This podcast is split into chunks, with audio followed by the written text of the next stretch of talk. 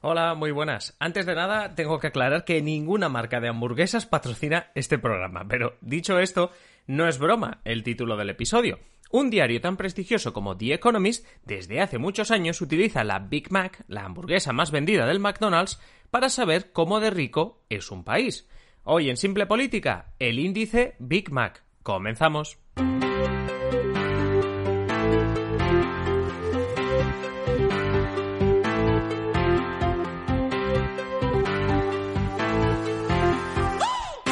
Os habla Adrián Caballero y esto es Simple Política, el podcast que trata de simplificar y traducir todos esos conceptos, estrategias y temas que están presentes cada día en los medios y que nos gustaría entender mejor. Y antes de empezar, muchísimas gracias a los mecenas, porque vosotras y vosotros con vuestras aportaciones son los que hacéis posible este podcast. Así que un saludo a todos los fans e incondicionales de Simple Política en Patreon.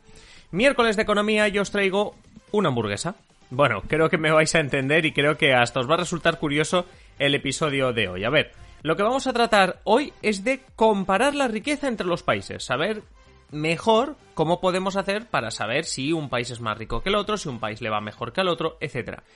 ¿Qué quiero decir exactamente con comparar? Pues digo que no es lo mismo tener tantos millones, los que sean, si eres un país muy grande o si es un país muy pequeño. Y me diréis, claro, pero para eso está el PIB por cápita, que es la riqueza de un país dividido entre el número de habitantes. Así, en un mundo ideal, sabríamos cuánta riqueza de media tiene cada habitante de ese país, y eso sí se puede comparar con otros países. Bueno, está bien, pero hoy vamos a ir un pasito más allá. Primero recordemos el concepto de poder adquisitivo. Es algo de lo que hemos hablado cada vez que ha salido el tema del IPC, como por ejemplo en el episodio 27, que podéis obviamente recuperar y volver a escuchar. El poder adquisitivo es la capacidad de compra de cada persona dada una cantidad de dinero.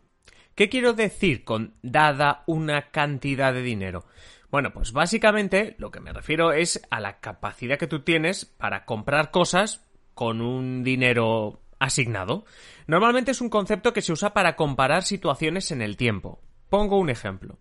Si hoy tienes un sueldo de mil euros o mil dólares, me da igual, y puedes con ese sueldo tomarte mil cafés, supongamos que está a un euro el café, si mañana el café sube de precio, pero tu sueldo no, tu poder adquisitivo baja. ¿Por qué? Porque tu sueldo sigue siendo de mil euros y con esos mismos 1000 euros ahora te tomas menos cafés, digamos 850, da igual, te tomas menos cafés porque has subido de precio y con el mismo sueldo de 1000 euros puedes comprarte menos cafés. Por tanto, tu poder adquisitivo baja.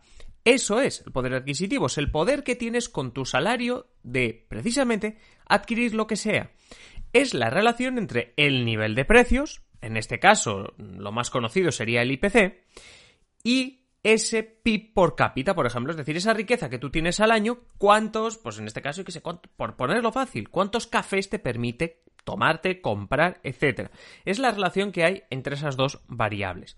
De esta manera, ya tenemos el PIB por cápita de cada año, pero además lo que hacemos es controlar si los precios suben o bajan, y con ese mismo PIB por cápita, pues al cabo de un año podemos comprarnos más cosas o menos. Pero seguimos porque esto aún se puede afinar un poco más.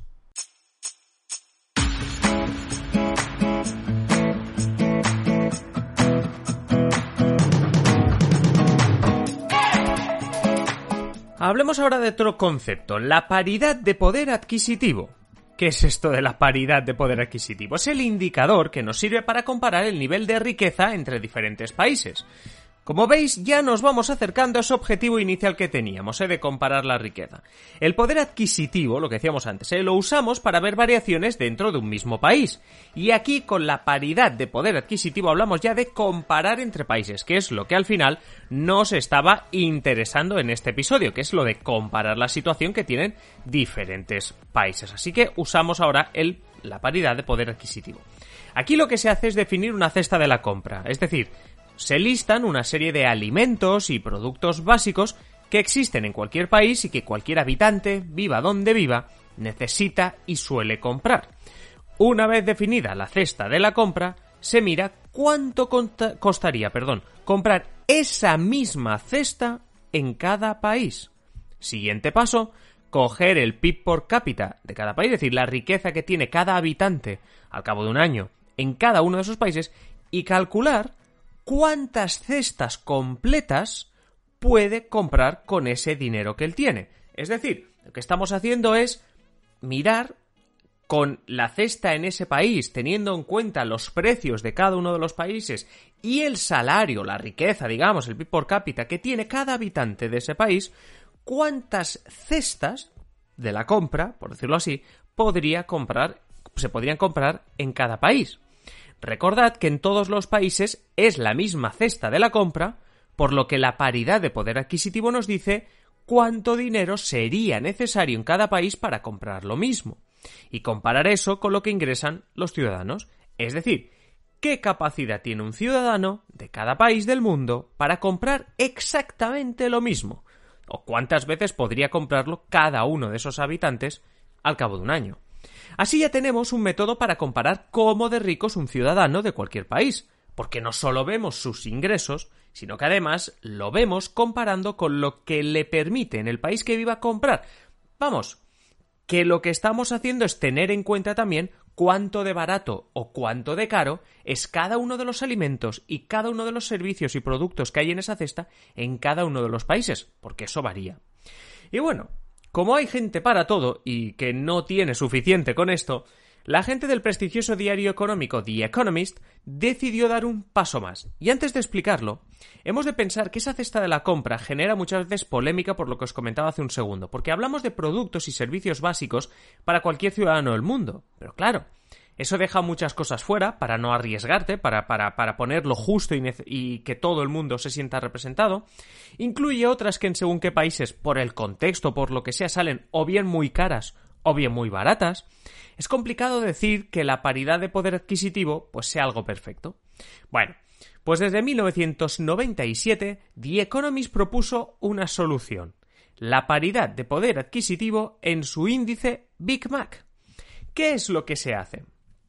Bueno, esa cesta de la compra que estábamos hablando, ¿no? Esa cesta de la compra con muchos productos, etcétera, pues a partir de ahora solo tendrá un producto, la hamburguesa Big Mac hamburguesa al cuarto de libra, la hamburguesa más famosa y más demandada del McDonald's.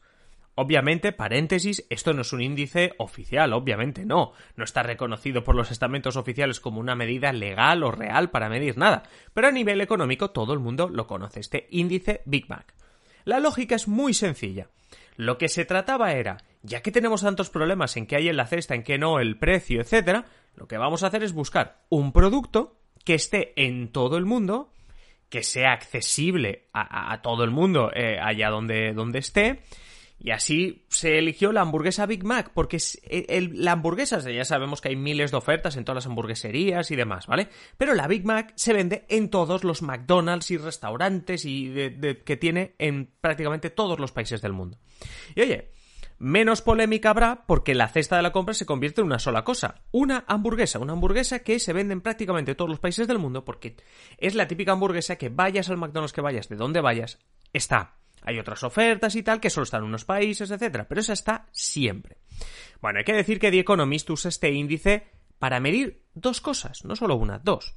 Por un lado, podemos usarlo, como decíamos antes con los cafés, pues para saber la paridad de poder adquisitivo, es decir, comparamos la riqueza medio de un español y de un ruso, calculando cuántos Big Macs se pueden comprar en España y Rusia con el salario medio, con el PIB por cápita del español y del ruso. El precio del Big Mac no será el mismo, sobre todo si cambiamos de moneda, pero es que incluso con la misma moneda, con el euro, eh, puede que en Alemania el precio del Big Mac será uno, en España otro y en Malta será otro. Así que por eso se utiliza este, este Big Mac.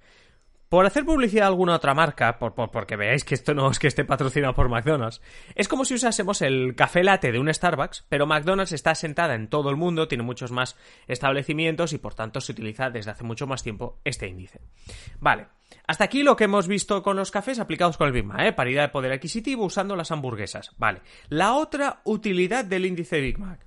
Sabéis que es el tipo de cambio, ¿no? Es decir, cuántos dólares me dan por un euro o cuántos yenes japoneses me dan por un dólar. Eso es el tipo de cambio. Cuando vamos a un país que tiene otra moneda y tenemos que cambiar moneda, lo que se hace es mirar el tipo de cambio. Bien. Pues este índice Big Mac se usa también para saber si ese tipo de cambio está bien regulado o no. Es decir, si las dos monedas están bien representadas o hay alguna que debería valer más o alguna que debería valer menos. ¿Cómo funciona? Bueno, os pongo un ejemplo.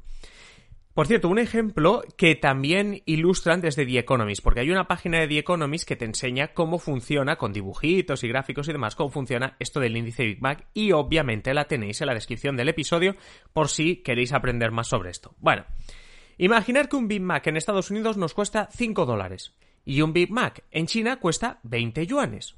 Un ejemplo, ¿eh? Un ejemplo así de números redondos. Si hacemos el cálculo, por cada dólar deberían darnos 4 yuanes porque por cada dólar que nos cuesta el Big Mac, nos cuesta 4 yuanes el, el Big Mac en China. Es decir, 5 dólares en Estados Unidos, 20 yuanes en China. Si hacemos la división 20 entre 5, sale a 4. ¿Vale? Entonces, vamos a cambiar moneda, vamos a cambiar dólares por yuanes. Y vemos que el tipo de cambio es por cada dólar nos dan 6 yuanes, no 4, 6. ¿Eso qué quiere decir? Pues que según el índice Big Mac, la moneda china está infravalorada porque por cada dólar, según lo que cuestan los Big Macs, deberían darnos solo 4 yuanes, no 6. Y repito antes de terminar, el índice Big Mac no es algo oficial, inventado o usado por el Banco Mundial ni nada parecido.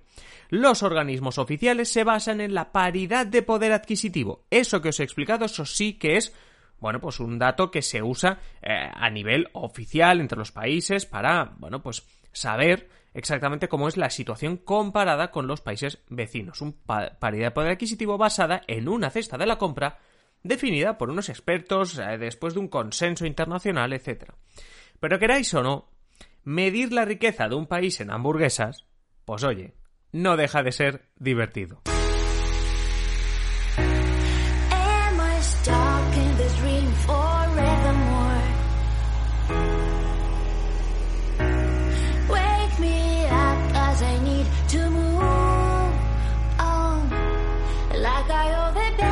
Y hasta aquí el episodio de hoy, porque tengo que ir a por la gente de McDonald's a cobrarles eh, todas las menciones que les he hecho en este episodio. Pero bueno, que sepáis que es real, que ya os he dejado un enlace que se usa desde 1997 este índice y que me apetecía también mostrarlos porque a veces es curioso estas cosas que traen los expertos en economía. Y nada más por hoy. Como siempre, os animo a suscribiros y compartir los episodios de Simple Política. Y si podéis y queréis haceros mecenas de Simple Política en patreon.com barra Simple Política. No solo ayudarás a seguir haciendo el podcast, sino que además disfrutarás de ventajas, adelantos, posts que yo voy colgando, cada día voy colgando cositas interesantes que voy encontrando por internet. Y además podrás escuchar cada sábado la Clave, que es un programa especial que hacemos para vosotros, los mecenas. Nada más, os espero ya en el siguiente episodio. Un saludo y que paséis felicidad.